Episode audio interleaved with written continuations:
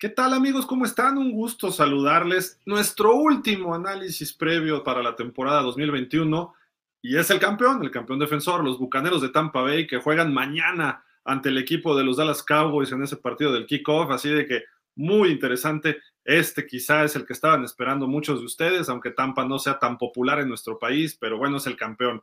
Les damos la bienvenida a Ricardo Gómez Portugal, su servidor Gilardo Figueroa. Rich, ¿cómo estás?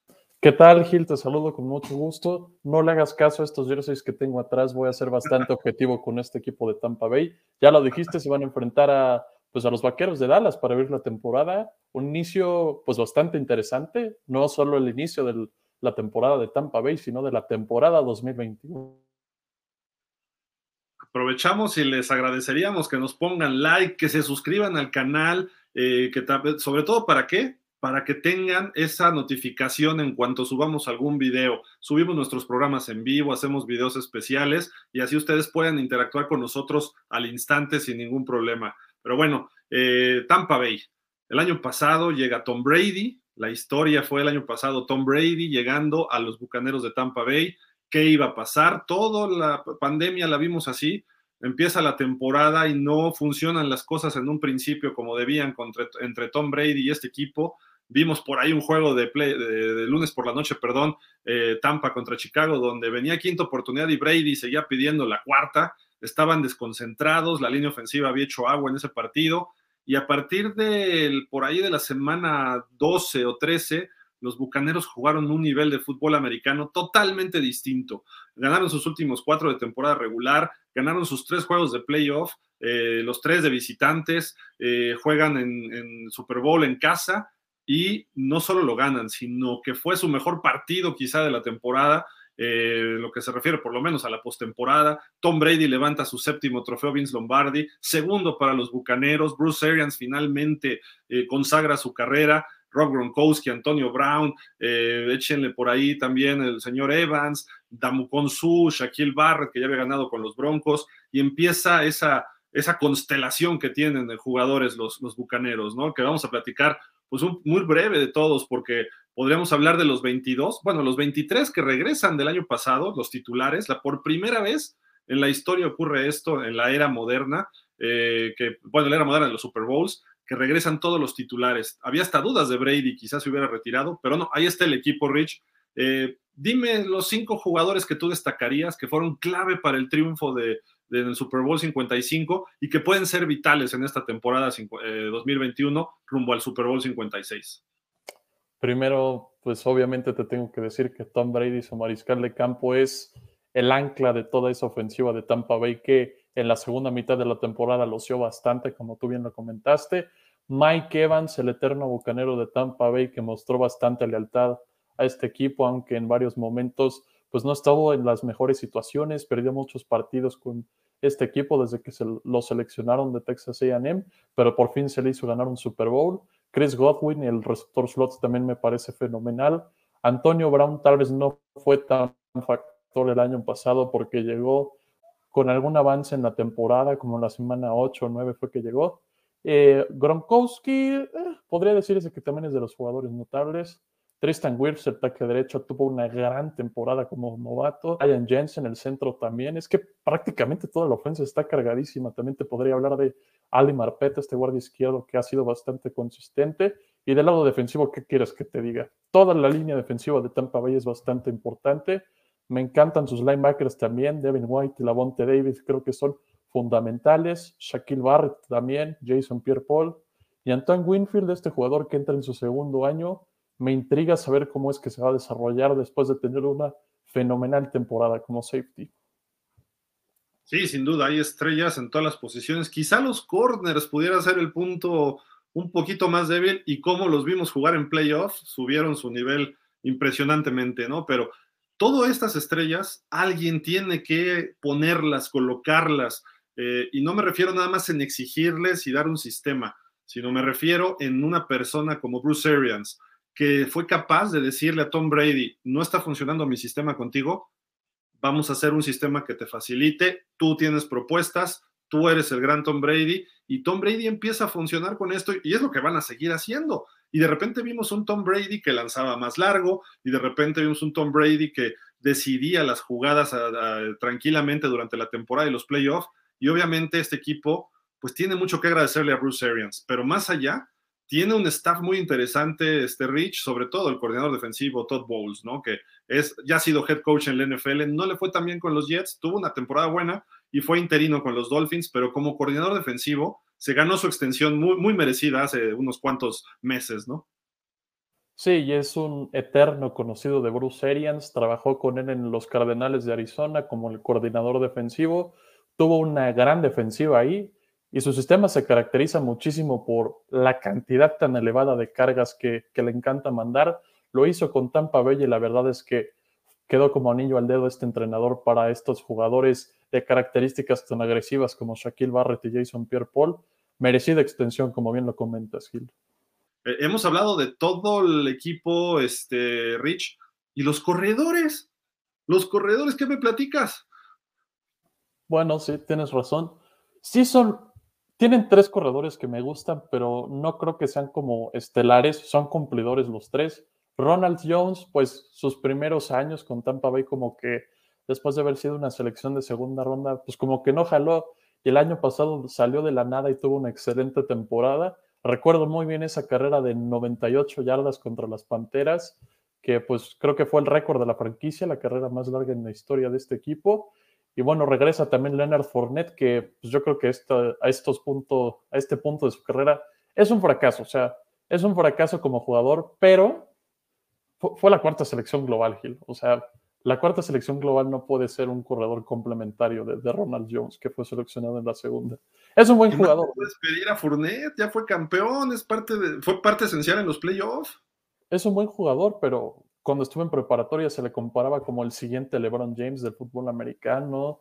Y pues fue campeón varias veces en track, en la preparatoria. Era un fenómeno, pero pues parece que llegó a la NFL. Sí bajó su rendimiento, pero creo que sigue, bien, sigue siendo un buen jugador. Eh, y pues su tercer corredor, este chaparrito recién llegado de los bengalíes de Cincinnati, Giovanni Bernard, creo que podría ser una, buena, una buena adición para eh, terceras oportunidades, lanzarle un pase, a, no sé, un pase pantalla creo que es un gran corredor para recibir pases desde el backfield. Pues ahí está, realmente ya vimos todo el roster. ¿Y quién llega en el draft? Eh, o sea, un equipo así que necesita, no necesita nada, lo que tomen es algo complementario. Eh, creo que eh, pues han trabajado muy bien Jason Licht, el gerente general de este equipo. ¿Cómo les fue en el draft? Platícanos, este, Rich, en este año. Creo que, como bien lo comentas, no tenía ninguna necesidad alarmante.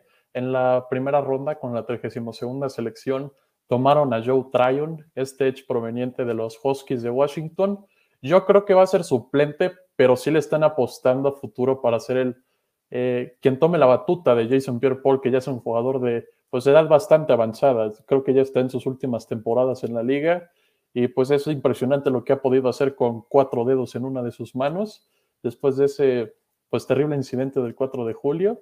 Creo que Joe Tryon va a sustituirlo en el futuro. En la segunda ronda seleccionaron un coreback bastante intrigante de la Universidad de Florida, el señor Kyle Trask, quien yo creo que tal vez podría competir por un puesto de tercer coreback. Creo que el segundo de cajón ya es Ryan Griffin o Blaine Gabbert, pero podrían tener a tres corebacks y creo que Trask podría competir por un puesto ahí. No se le ha visto muy bien en la pretemporada, que digamos, lo ha hecho pues un nivel bastante bajo, pero esperemos que pueda mejorar y desarrollarse para posteriormente tener pues oportunidad de jugar en la temporada regular.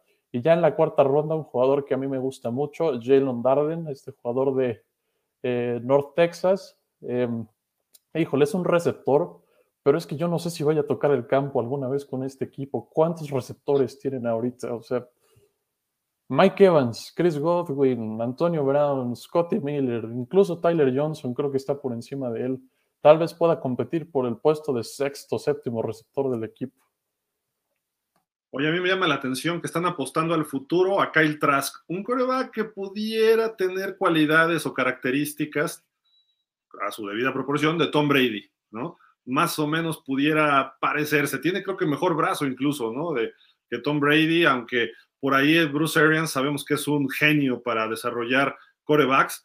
Puede ser la apuesta a futuro. Y mismo el caso de Tryon, ¿no? Tenerlo detrás de, eh, de Jason Pierre-Paul, ir preparando ese cambio generacional en los Bucaneros que no se sienta tanto, ¿no? Y pudiera ser un equipo que empiece a generar varios años positivos, haciendo el, trans, el cambio, la transformación de veteranos a jóvenes. Así de que interesante este draft. Buen draft, a pesar de ser de bajo perfil, creo yo, ¿no? Sí, es que como decías, no tenía necesidades alarmantes, más que nada hicieron inversiones, pues que no les van a rendir tanto ahorita inmediatamente, sino en uno o dos años va, van a ver, pues, en uno o dos años, por así decirlo, vamos a poder evaluar qué también les fue en este draft, porque estos jugadores ahorita no van a tocar mucho el campo. ¿Y qué te parece, Rich, si también nos vamos a, lo, a analizar lo que es el calendario, los rivales que tendrá el equipo de Tampa Bay en el 2021? Este, este calendario, bueno, va a ser realmente interesante. ¿Por qué? Porque el campeón normalmente pues tiene el calendario más fácil porque es el mejor equipo, pero creo que no va a estar del todo sencillo para los Bucaneros este año, ¿no? Vamos a analizarlo, Gil. Eh, en la primera semana, pues mira, ya tienen un duelo complicado, reciben a los Vaqueros de Dallas. Yo creo que es normal que tal vez en las primeras semanas no los veamos pues en sus mejores formas, ¿no? A los jugadores estrella, porque creo que aún siguen agarrando ritmo todos los equipos en las primeras, ¿qué será? Cinco o seis semanas, creo que es para, pues más que nada, conseguir ritmo. Cualquier equipo de, calidad puede empezar lento, pero Tampa sí tiene una, eh, pues tiene un inicio un poquito ahí complicado con los vaqueros. Después van a recibir a los halcones de Atlanta, que deberían ganar con facilidad Semana 3 visitan a los Carneros de Los Ángeles, un duelo interesante. Tom Brady se enfrenta a los Patriotas de Nueva Inglaterra, va a regresar a Foxborough en la semana 4. Interesantísimo ese partido, imperdible. Va a ser muy interesante ver cómo lo recibe la, afición de Nueva Inglaterra, que yo creo que pues va a ser de pie y pues muy bien recibido, ¿no? Semana 5 eh, reciben a los Delfines de Miami, la próxima semana visitan a los Águilas de Filadelfia, Semana 7 van a recibir a los Osos de Chicago, ya sea con Justin Fields, Randy Dalton como titular, y después en la semana 8 visitan a los eh, Santos de Nueva Orleans y un buen merecido descanso en la semana 9. Justo a la mitad del descanso. El año pasado les pusieron su descanso. Fue el último equipo que descansó y nada más tuvieron cuatro juegos al final de la temporada. Ahorita le van a tocar eh, a partir de la semana 10 una visita que creo que es difícil a Washington Luego reciben a los Gigantes, que tampoco va a ser un flan. Visitar a Indianápolis, que vamos a ver, es un equipo que presenta muchas interrogantes, pero puede ser un equipo muy complicado. Atlanta no creo que sea problema para ellos. Reciben a Búfalo. Este partido pudiera ser un eh, previo de lo que será el Super Bowl. Eh. Ojo con este partido. Los Bills son favoritos en la americana, o uno de los favoritos, y Tampa obviamente en la nacional. Nuevo Orleans, vamos a ver, creo que los Santos perdieron mucho a ver si pueden competirle. El año pasado le ganaron los dos, ¿eh? hay que señalarlo. Tampa visita a Carolina, un equipo que viene creciendo, pero creo que todavía Tampa debe superar ese sin problema. Y cierra con los Jets de visitante, algo que no deben tener problema los Bucaneros, y en casa ante Carolina. Así de que, pues al final se, simplifica un poco, pero hay varios juegos muy llamativos para los Bucaneros que eh, no va a ser una tarea sencilla lograr ese bicampeonato. El último equipo bicampeón fue en el 2003-2004, los Patriotas de Tom Brady.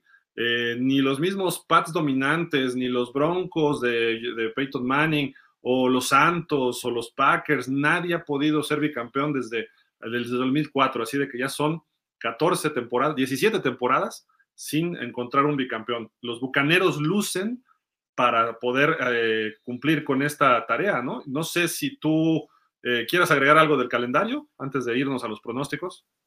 No, todo bien. Pues vamos a preguntarle a nuestros compañeros de pausa de los dos minutos, ¿los Bucaneros de Tampa Bay van a ser bicampeones? Ustedes díganme si sí o si no, y hasta dónde llegarían en caso de que no, de que no puedan regresar al Super Bowl y ganarlo. Vamos con ustedes, amigos, y regresamos en un momento.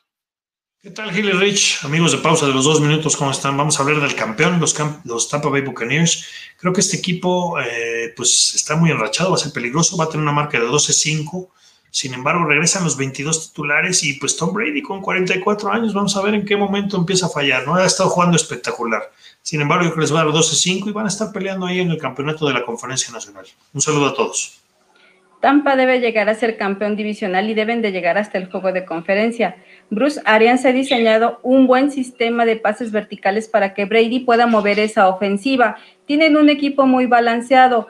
Van a llegar al juego de Super Bowl, pero lo siento, Brady, este año no lo vas a ganar. Los Bucaneros de Tampa Bay van a terminar su temporada con 14 juegos ganados y solamente 3 perdidos. Tom Brady y esta ofensiva se ve mucho mejor.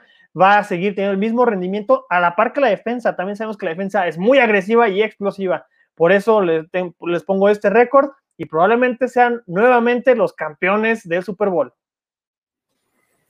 Los Tampa Bay Buccaneers, eh, el otro favorito para llegar o regresar más bien al Super Bowl. Por primera vez en décadas, un equipo regresa y firma a todo su cuadro titular. Y con Brady en los controles, le veo ganando fácilmente su división con 14 victorias. Va a tener ventaja en casa. Sin embargo, creo que puede perder en la final de conferencia con Rams, con ese caballo negro. Y si llega al Super Bowl, lo va a perder ahora sí con los jefes, que reforzaron esa línea ofensiva que tanto batallaron el año pasado. Los Bucaneros lograron mantener a cada una de las piezas clave para obtener el título la temporada pasada. Ello los tendrá siendo otra vez protagonistas con una marca de 14 victorias y 3 derrotas. Esto significa se meten otra vez al Super Bowl. Quién sabe si lo ganen, pero de que se meten, se meten. Sé que es difícil repetir un Super Bowl, pero lo van a hacer. Con una marca de 15-2 en temporada regular, eh, Tom Brady vuelve a a guiar a los, a los Bucks a otro campeonato. Mantuvieron a sus 22 titulares, eso es algo fundamental y algo bueno. Esperemos las lesiones sean, eh, los traten bien, no, no haya esas, esas desgracias ¿no? en las temporadas. Y además reforzaron su equipo, entonces considero que pueden llegar al Super Bowl. Eh, no los bajo de juego de campeonato a ellos, los veo llegando directamente al juego grande.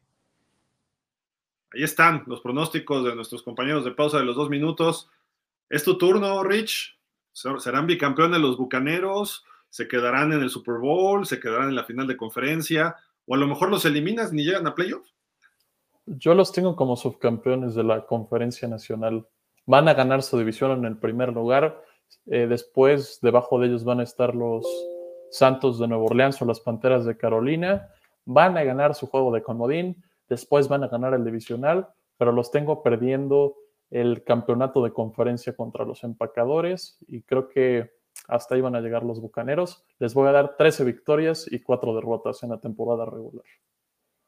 Órale, interesante, interesante. ¿Por qué? Porque tu final de conferencia, yo también la repito, quizá por ahí los Vaqueros de Dallas veo a un equipo que pueda dar la sorpresa, pero lo lógico es que se repita el Green Bay Tampa Creo que este año va a ser en Tampa, la final de conferencia, y al mismo tiempo va a ser la revancha de Rodgers sobre Tom Brady, y creo que los, los empacadores van a poder sacar ese partido en esta ocasión, eh, muy cerrado, etcétera, pero ahí se quedan los bucaneros después de una temporada de 15 ganados y dos perdidos. A pesar de que tienen un calendario difícil, lo veo así. Yo creo que los bucaneros van a jugar un mejor fútbol americano de lo que jugaron el año pasado. Quizá al nivel de playoff, no toda la temporada, pero sí van a tener chispazos a ese, a ese nivel, ¿no? De repente que van a estar jugando muy por encima de sus rivales. Eh, podríamos ver palizas en un momento determinado en la temporada sobre Atlanta, sobre Carolina y quien se descuide, ¿eh? Entonces, a lo mejor un equipo bueno que por ahí no lo prepare bien el partido, le puede tocar un cuarentón, ¿no? O una cosa así. Entonces, pues ahí está, amigos, díganos ustedes qué opinan. ¿Serán bicampeones los Bucaneros? ¿O regresarán al Super Bowl? ¿O eh, perderán en playoff? Quizás se queden fuera, como la misma pregunta que le hice a Rich. Eh, Ricardo, ¿algo más para cerrar este, este previo y todos los previos? Porque este es el último equipo. Pues ya por fin terminamos con los 32. Fue bastante interesante aprender de, pues de todos estos equipos de la NFL de cara a la temporada 2021. Va a ser una temporada emocionante pero que no les sorprenda que estemos equivocados en varias de estas predicciones por la situación actual del coronavirus en la liga. La verdad es que es lamentable la cantidad de talento que se está perdiendo eh, el emparrillado por esta situación. Sí, las cosas pueden cambiar en cualquier momento, ¿no? obviamente estos análisis son con base en los elementos que tenemos actualmente, son pronósticos no son predicciones, como mucha gente dice, hacemos un pronóstico con los elementos que tenemos. Pero bueno, muchísimas gracias a todos. regálenos ese like, suscríbanse y vean los otros 31 videos que hicimos, porque la verdad es eh, un trabajo muy arduo de todo el equipo de pausa de los dos minutos. Como ven, ya tenemos ojeras, pero ya acabamos y ya inicia la temporada regular. Así de que venga el fútbol americano, síganos toda la temporada y ahí aparecen abajo todas nuestras redes sociales para que ustedes estén en contacto directo con nosotros. Les agradecemos enormidades como siempre. Muchísimas gracias, Rich. Nos vamos. Gracias a ti, Gil. Un placer haber eh, grabado esta serie contigo y con todos los compañeros de pausa. Nosotros nos vamos, pero todos los programas en la temporada, las cápsulas, eh, las columnas, tenemos programas especiales por equipos, así de que estaremos con ustedes como siempre, la mejor cobertura de la NFL aquí en pausa de los dos minutos. Muchísimas gracias, pásenla bien, hasta la próxima.